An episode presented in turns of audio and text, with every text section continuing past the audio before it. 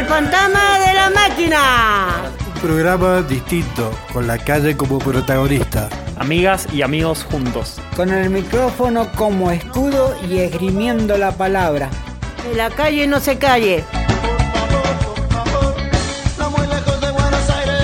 Hola, ¿qué tal? ¿Cómo estás? Acá nosotros haciendo este programa que se llama El Fantasma de la Máquina y que la calle no se calle. Estamos en la ronda de presentaciones y ya nos vamos a meter de lleno al programa que tenemos hoy día. Mi nombre es Ariel Araya y paso el micrófono a mi compañero. Bueno, a todos los radioescuchas, gracias otra vez por participar en un programa más del Fantasma de la Máquina, el 401. Y muy contento porque tenemos nuevos invitados. Es la primera vez que, que vienen, que ya se van a presentar. Qué bueno, la gente se vaya aprendiendo más al, al programa. Eh, le mando un saludo muy grande, pero muy grande a todos los desaparecidos, porque estamos viviendo una época muy difícil, sería lindo comentarlo. Mi nombre es Jorge Roca, encantado, como ya dije, de estar eh, acá otra vez en la radio. Hola, buenas tardes, buenas noches, buenas las que sean. Como decía nuestro gran amigo Ale, que hace un montón que no viene. Bueno, si nos está escuchando Ale, eh, pegate una vueltita acá por la, por la casa, te estamos esperando. Mi nombre es Marco, bueno, muy contento, un nuevo programa, en el 401. El, programa pasado estuvimos a pura música, festejando los 400 programas Fantasma de la Máquina. Pero bueno, ahora seguimos, estamos con el primer programa después de esa gran fiesta y como dijo el profe, hay invitados, hay compañeros nuevos que se han sumado por primera vez y seguramente eh, se, van, a presentar y van a tener cosas para decir. Pero también tenemos en el próximo bloque, eh, vamos a hablar del Día del Inmigrante, que fue el 4 de septiembre, te vamos a contar un poquito por qué. Y ahí es que tenemos a Dubán, que ya participa hace bastante acá en el programa y nos va a contar también su, su experiencia como colombiano acá en Argentina. Así que no se vayan de ahí, hay muchos temas para hablar. También, como dijo el profe, vamos a hablar del negacionismo que se está viviendo hoy en día, así que no se muevan de ahí. Mucho gusto a todos que lo escucha y un saludo para todos que siempre estén bien. Y acá otra vez, como dijeron los compañeros, que yo me llamo Duan, soy colombiano, de Buenaventura, pero bueno, apostando siempre para que salgamos adelante y bueno, a ver un debate de, de, comprensión para comprender cada uno y que esté muy bien, escuche. Hola, buenas tardes, bueno, mi nombre es José, soy de Salta, estamos de visita acá por, Mendoza y nada, estamos en la radio ¿no? y saludos para todos Salta. Estamos pasando por un momento feo, pero yo sé que Dios nos va a sacar de todo esto. Buenas tardes, buenas noches, o bueno, mediodía, como venga, eh, mi nombre es Nelson y bueno, soy de Salta, probé de Tartagal y bueno, ya tengo un año y bueno, y venido acá a ver qué tal el, el lugar y como va, como voy mirando, eh, me va gustando, pero hoy el primer, el primer día. Y bueno, y puede ser hoy, ya puede ser mañana y los días que, que la puerta me abran y, y, con mucho gusto y bueno, un saludo para toda la gente de la calle y bueno, que sigan adelante nomás. Hola, me llamo Miguel Ángel, tengo 26 años y estoy en situación de calle. Vengo acá a la radio a, a presentarme. Bueno, un saludo muchachos, un gusto que hayan venido. Acá los esperamos siempre en el Fantasma de la Máquina. Yo soy Francisco, bueno, muy contento con otro programa. Ahora arranca el camino a los 450. Después, después será el camino a los 500. Ojalá. Vamos cerrando ya el primer bloque de presentación. ¿Quiere pedir algún tema musical para irse al corte? Eh, sí, el temita que pidiera sería Santa Fe Clan, iré a buscarte. Por ti, daría lo que fuera por ti. No quiero estar más lejos de ti. Mi vida no es vida sin ti. Por ti, daría lo que fuera por ti. No quiero estar más lejos de ti. Mi vida no es vida sin ti. Ni con tragos de alcohol he podido olvidarte. Clavaste en mi pensamiento. Todavía en las noches extraño tocarte y siento un presentimiento. Tomaré hasta que salga el sol para ir a buscarte y luego del arrepentimiento. Tomaré mis maletas, volaré lejos, mi rostro cansado y no se ve contento. Todo el día tomando tequila. Soy el vagabundo de la esquina, agotado como mi pupila. No he dormido y mi medicina se convirtió en una bebida. Necesito alcohol para la herida. Qué confusión causaste en mi vida, princesa dolorida y aburrida.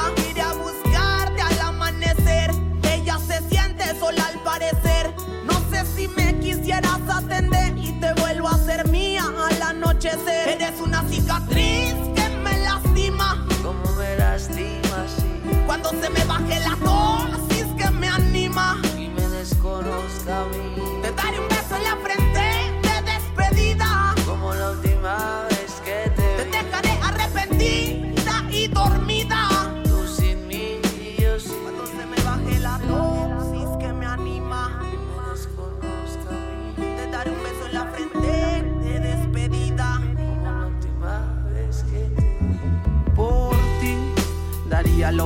Fuera por ti. No quiero estar más lejos de ti. Mi vida no es vida sin ti. Por ti, daría lo que fuera por ti. No quiero estar más lejos de ti. Mi vida no es vida sin ti. Sin ti. Hasta el fin del mundo yo te iré a buscar. Solo espero que la vida me alcance. Le ruego a Dios para que me puedas perdonar. Apiádate de mí, baby, dame un chance. Que fui un estúpido, mi amor, eso lo sé. Más te prometo que no te fallo otra vez. Ni con todo el tequila del mundo calmar esta sed. Ángel, dile que me estoy muriendo si algún día la ve. Que recuerdo cada ocaso entre sus brazos, mi boca perdiéndose en su regazo. Y aunque te fueres, se parten estos lazos. Mi corazón palpita, aunque está hecho pedazos por ti. Daría lo que fuera por ti. No quiero estar más lejos de ti. Mi vida no es vida sin ti. Por ti, daría lo que fuera por ti. No quiero estar más lejos de ti. Mi vida no es vida sin ti.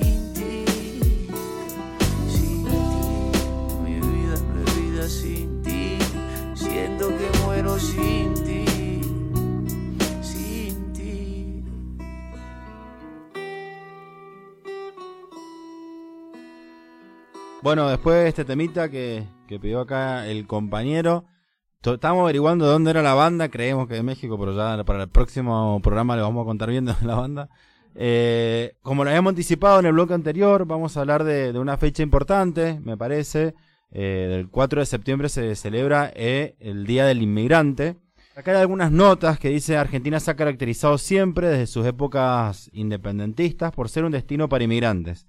En principio proveniente de Europa, pero actualmente lo es también para inmigrantes de todo el mundo y también, digamos, de, de Sudamérica, ¿no? Recibimos todos los años muchísimos inmigrantes de, de otros países vecinos acá de Sudamérica.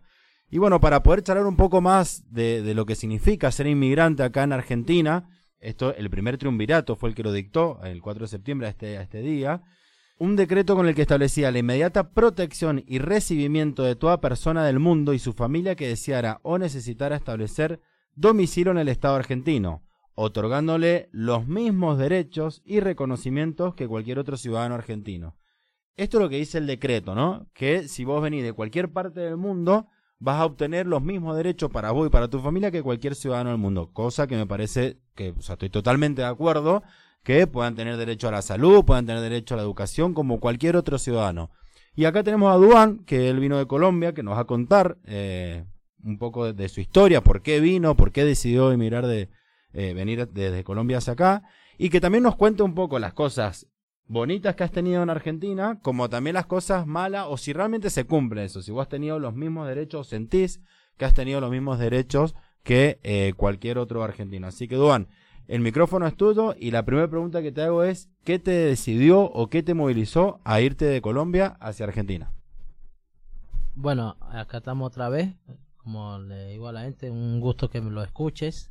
Y lo que me trajo y me, me, animó a venir por acá, porque no pensaba venir, mi mamá ahí regañándome, como dicen en Colombia.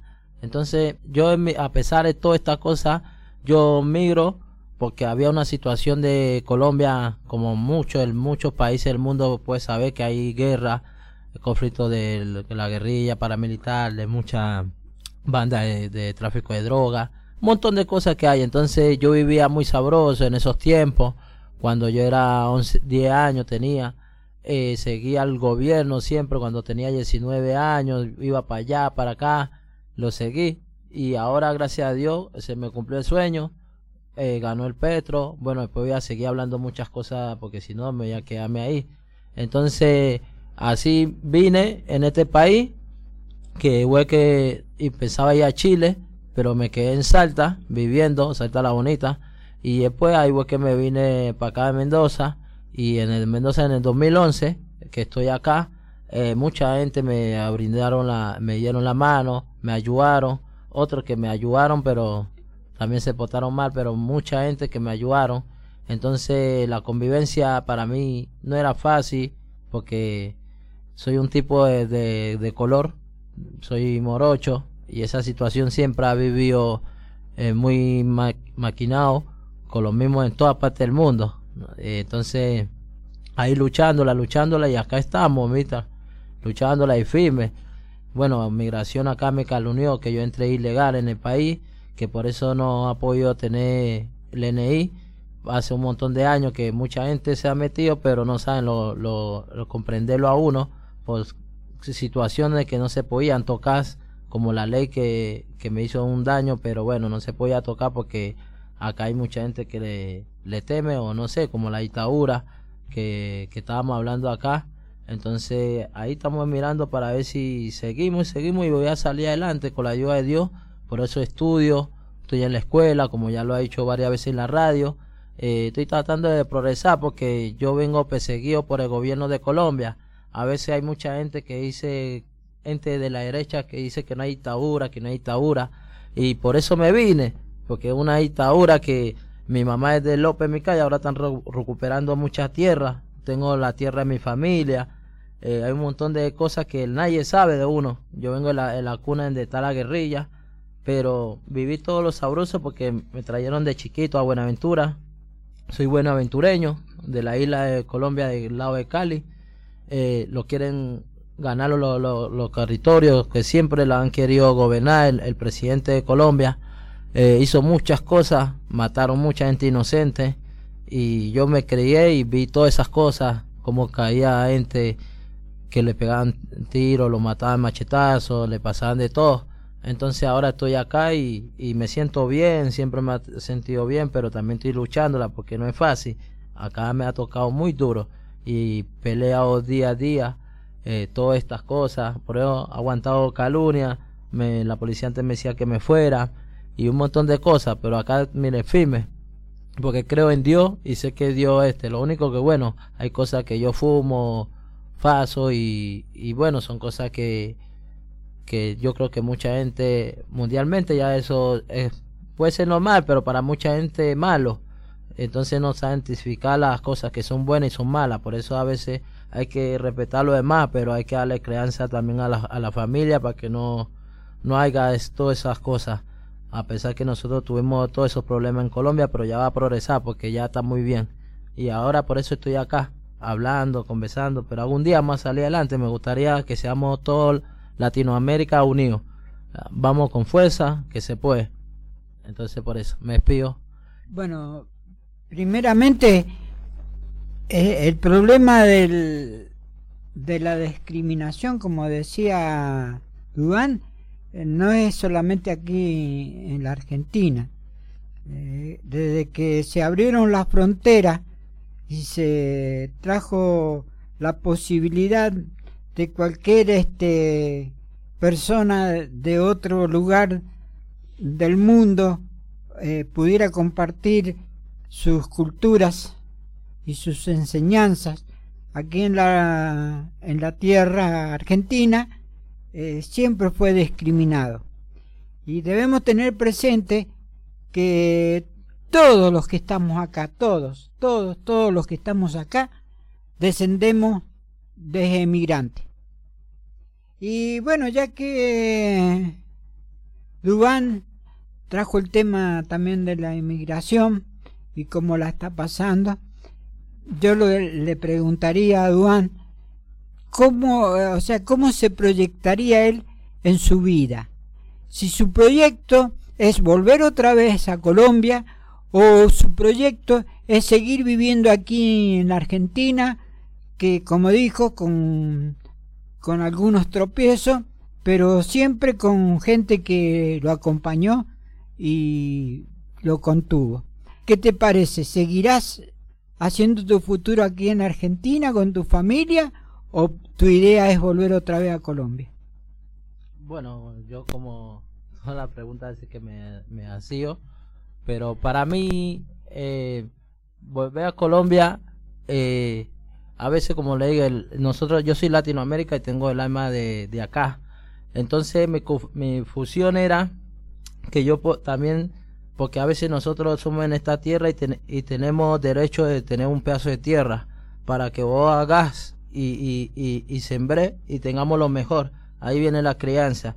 Entonces yo vine y si a mí me abrieran la puerta, porque hace no estamos hablando de, tres años, cuatro años, estamos hablando 14 años que estoy acá en este país.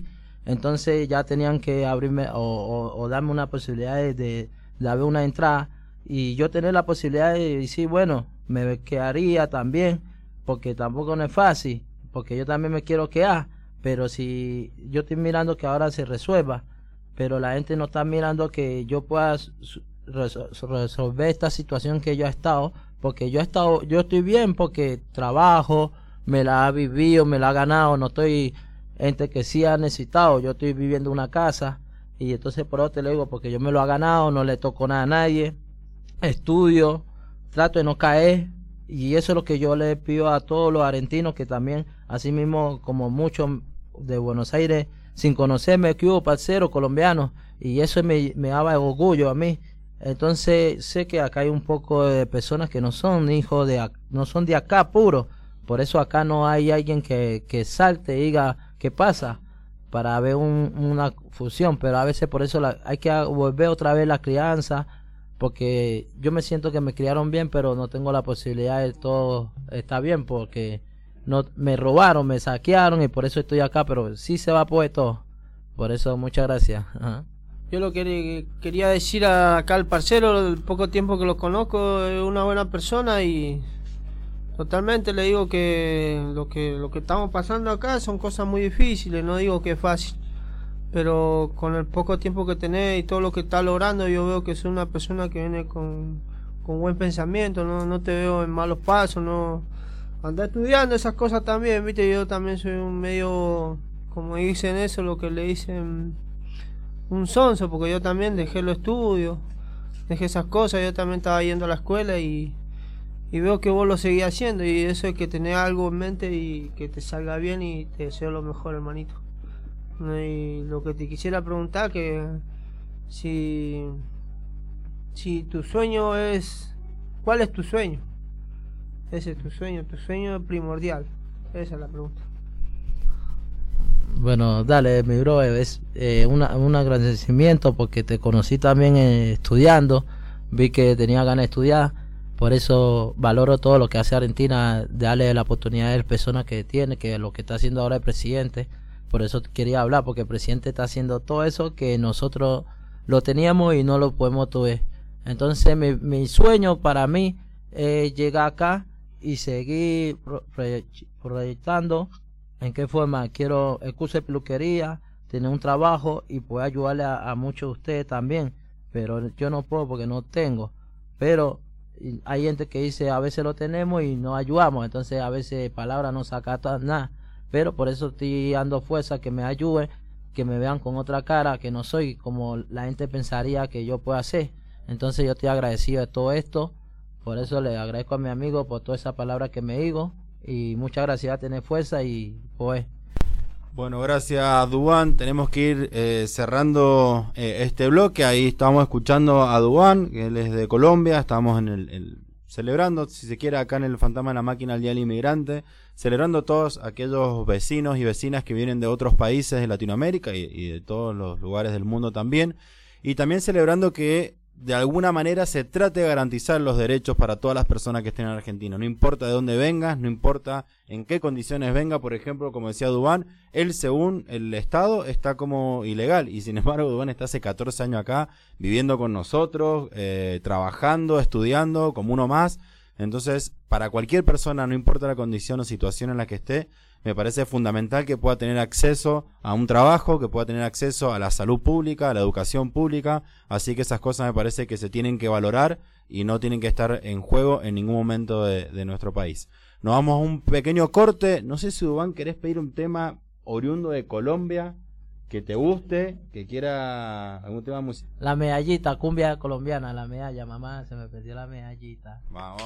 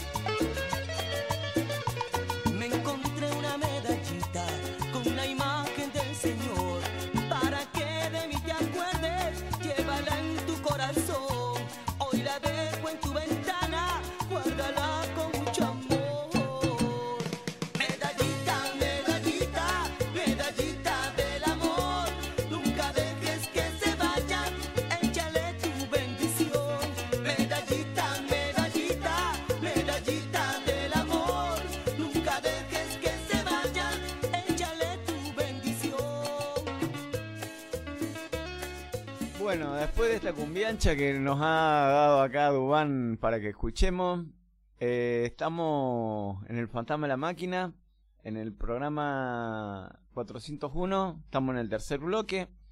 Y bueno, vamos a hablar del negacionismo. Han estado sucediendo cosas, eh, se han estado hablando cosas, removiendo el pasado, y hay cosas que molestan. Y la verdad que hay que tener cara para decir lo que ha dicho esta mujer. No sé, profe, qué es lo que le ha parecido y cómo ha venido el, el, dilema este.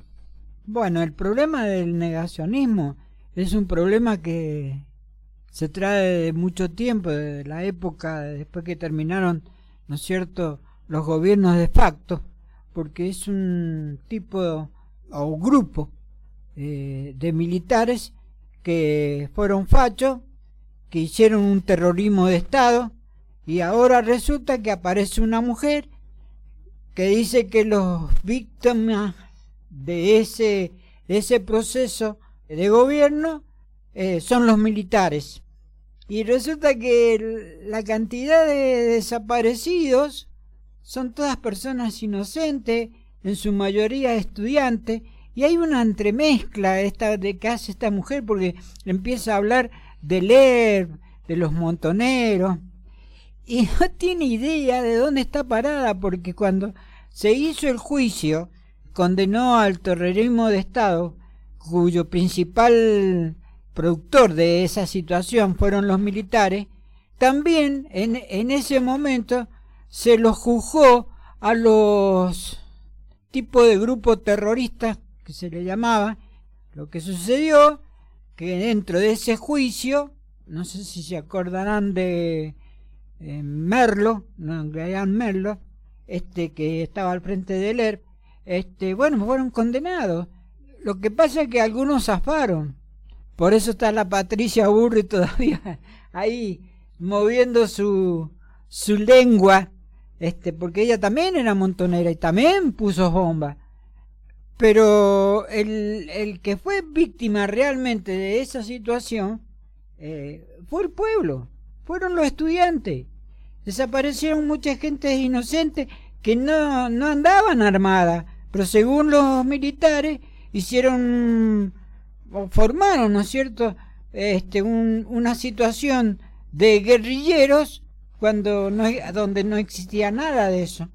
Tenemos este ejemplo de que se quedaron con empresas, muchos estudiantes, bueno, la noche de los lápices es un ejemplo eh, de la cantidad de gente inocente y jóvenes, después violaciones, eh, venta de, de bebé, un desastre, cosa que los guerrilleros, así no estoy de acuerdo tampoco con los guerrilleros, pero los guerrilleros no llegaron a, a, esa postura.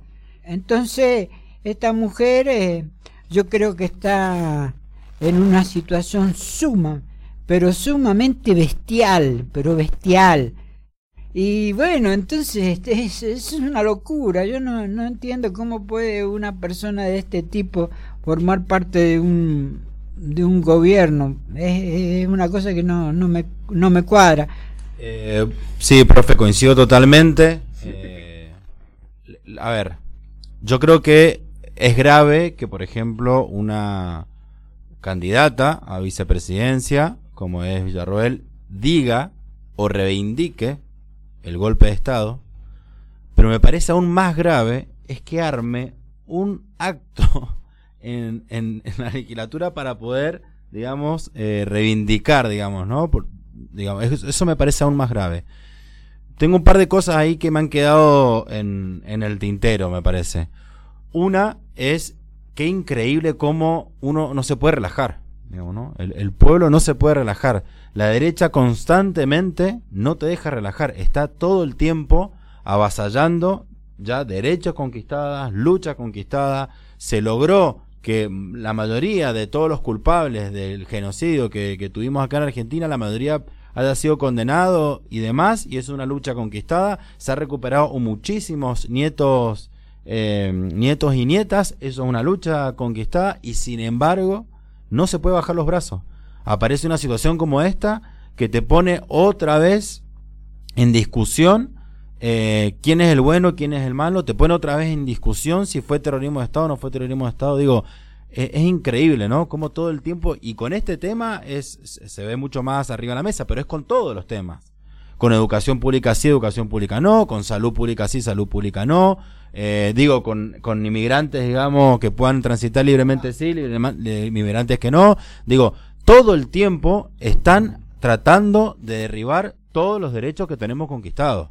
Que parece que ya los tenemos conquistados y sin embargo, de la nada, eh, se tambalean. Eso por un lado. Por el otro, me parece importante destacar lo que vos decías, profe. Claro que hubo también eh, atentados por parte de la guerrilla, obvio que sí. Y también fueron condenados muchos de ellos. Eh, la otra vez veía el, informe de, cuando entraron al, cuartel, que tomaron las armas y demás, que uno de los, de los principales, eh, los que armaron eso, digamos, y fueron condenados y estuvieron presos no sé cuántos años. Digo, e, eso está perfecto. Nadie está diciendo, ah, no, si sos guerrillero no tenés que ser condenado. Obvio que sí. Obvio que si mataste a alguien tenés que estar condenado. Obvio que si pusiste una bomba tenés que estar condenado. Nadie niega eso. Y se hizo, de hecho. Lo que pasa acá es la diferencia es que el genocidio se genera a partir de que el Estado utiliza las herramientas del Estado para poder torturar a una persona, para poder quitarle al bebé y vendérselo, para poder desaparecerlo, para poder matarlo, sin ningún tipo de, de escrúpulo ni de nada, para poder torturar a una persona, a una mujer embarazada, digo, y todo eso se hizo desde el Estado. Eso es lo grave, eso es lo que no entienden. Eso es lo que muchas veces lo ponen arriba de la mesa como diciendo, no, fue una guerra de igual a igual y los dos bandos sufrieron. No. Cuando vos desde el Estado, en vez de garantizar todos estos derechos que estamos diciendo, generás eh, asesinatos, desapariciones, muertes, violaciones, ahí es cuando es un genocidio. Y eso es lo que se condena, y eso tiene que ser la condena social de acá hasta que se terminen nuestros días. Hace poquito hubo un partido de tenis muy importante, de un gran slam, eh, donde estaba jugando un alemán muy conocido, y alguien de la tribuna, alentándolo, gritó Alemania por encima de todo o algo así, creo que la traducción de la frase, que era una frase que usaba Hitler en su momento. Y el, y el tipo lo usó para alentarlo a su jugador, que también era alemán, y el propio jugador alemán paró el partido frente a todo el mundo, frente a todas las cámaras y demás, dijo, hasta que no saquen ese tipo de la tribuna, yo no sigo. Porque fue una frase que utilizó Hitler. Bueno, así de condenado, tiene que estar lo mismo, tiene que pasar acá en Argentina. No se puede nombrar nunca más a los militares, no se lo puede reivindicar nunca más después de todo lo que hicieron. Y, creo que esa tiene que ser la condena social y eso no nos tienes que mover, no nos tiene que correr del eje, porque otra vez volvemos a hablar de lo que pasó hace 40 años atrás y así. No podemos avanzar nunca porque todo el tiempo te llevan para atrás, te llevan para atrás, te llevan para atrás. Creemos que ya está ese tema, ya está resuelto y no, y te llevan otra vez para atrás porque no, porque mirá, si los dos son culpables, no, basta.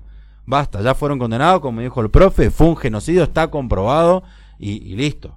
Digamos, no, no, no, no podemos seguir y sobre todo tenemos que ser súper cuidadosos porque estas personas después ocupan cargos, después, después esta persona va a ser vicepresidenta de la nación. Y si dice eso antes de ser vicepresidente, imagínense después, cuando ya lo sea. Entonces, en eso tenemos que ser muy cuidadosos como pueblo. Bueno, yo, yo quería acotar algo más. Eh, eh, si bien es cierto que, que Villarruel eh, es, es un, una terrible eh, negacionista, eh, existe también no solamente Villarruel, existe un montón de grupos de gente que la sigue a Villarruel que tienen la misma postura.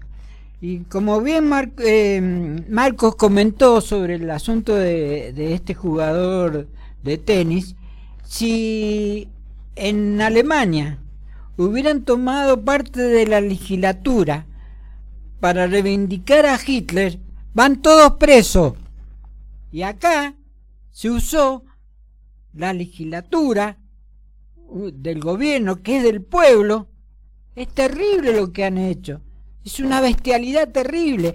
Pero vuelvo a decir, hay una cantidad de ciudadanos argentinos que reivindican yo viví en Buenos Aires, en, en, la época que vivía de Buenos Aires, después que vino la democracia, yo escuchaba gente que reivindicaba a los militares y decía, tienen que volver los militares, tienen que volver los militares. Políticos que se abrazaron a la democracia cuando vino Alfonsín, el padre de la democracia, políticos radicales, ¿eh? radicales, que estuvieron y formaron parte de ese de esa democracia que peleó Alfonsín, ahora reivindicando el genocidio. Es una locura, es una terrible locura. Entonces un proyecto de ley que condene ese negacionismo, yo creo que sería una forma de cortar toda esta situación de la derecha que es, mortal. Sí, la verdad que queda bastante claro de que estas personas tienen aspiraciones a ganar estas elecciones y se van marcando bien en claro, nos van mostrando la cancha hacia dónde ellos están apuntando con quién gobernar.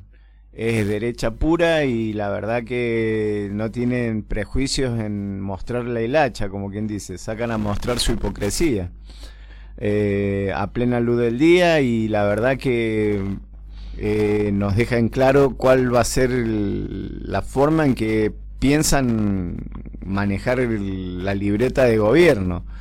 La verdad que lo bueno sería, como decía el profe, de que se sacara una ley para que no se hable más sobre estos temas levantando la mano por la derecha. Es como decía Marco, está mal que se promulgue o se establezcan lazos de fraternidad con gente que ha formado parte de matanzas y de asesinatos. Esas alianzas nos muestran de que ellos están alineados de alguna forma a, a ciertos poderes que son peligrosos, son fachos y pueden atentar contra cualquier cosa. Y nosotros ya estamos derecho para las campañas electorales y bueno, menos mal que ya empiezan a mostrarnos cómo piensan, qué hacen, qué dicen, para que usted que está del otro lado pueda decidir realmente a quién va a votar y con quién va a estar. Eh, la verdad que me asusta esta gente que sea tan, tan directa, tan sin, sin escrúpulos de, de decir lo que piensan así como si nosotros fuéramos analfabetos, fuéramos niños del kinder. O a lo contrario, como si los otros fueran unos santurrones y que, y que realmente tienen que ser reivindicados después de haber sido grandes asesinatos lo que se han cometido. Bueno, yo vengo a, compartir un pedacito nomás de las cosas que, que he aprendido yo. Porque yo digo que hay mucha gente que está votando por él porque ellos quieren eh, que salgan los militares. Y, y por un lado, está, yo estoy de acuerdo que los militares puedan salir porque a mí me gustaría prestar servicio militar y pueda haber una exclusión del, del país porque no hay militar. Pero bueno, ahí después ustedes que son de acá, hay que hablarlo y compartir nomás ese pedacito porque todo se hace hablando. Pero está mal también lo que está pensando, eh, revivir otras cosas, pero bueno, está bueno porque muchos lo están leyendo porque quiere que salgan los militares otra vez. Por eso, es mi parte de pensamiento y de vista. Gracias a todos los que lo escuchan. Bueno, hasta acá llegó el programa 401, El Fantasma de la Máquina. Eh, la verdad que, bueno, hemos tenido de, de todo un poco. Nos vamos con un temita, no sé si les parece, de la Versuit, Vuelos.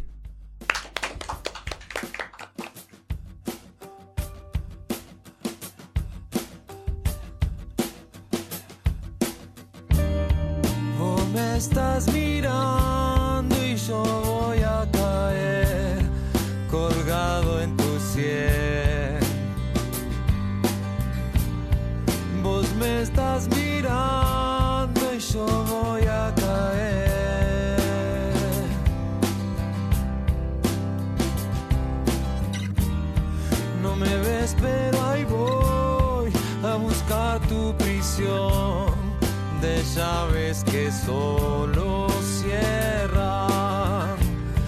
No me ves, pero ahí voy a encontrar tu prisión.